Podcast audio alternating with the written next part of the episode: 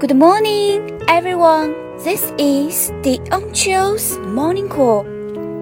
早上好，各位。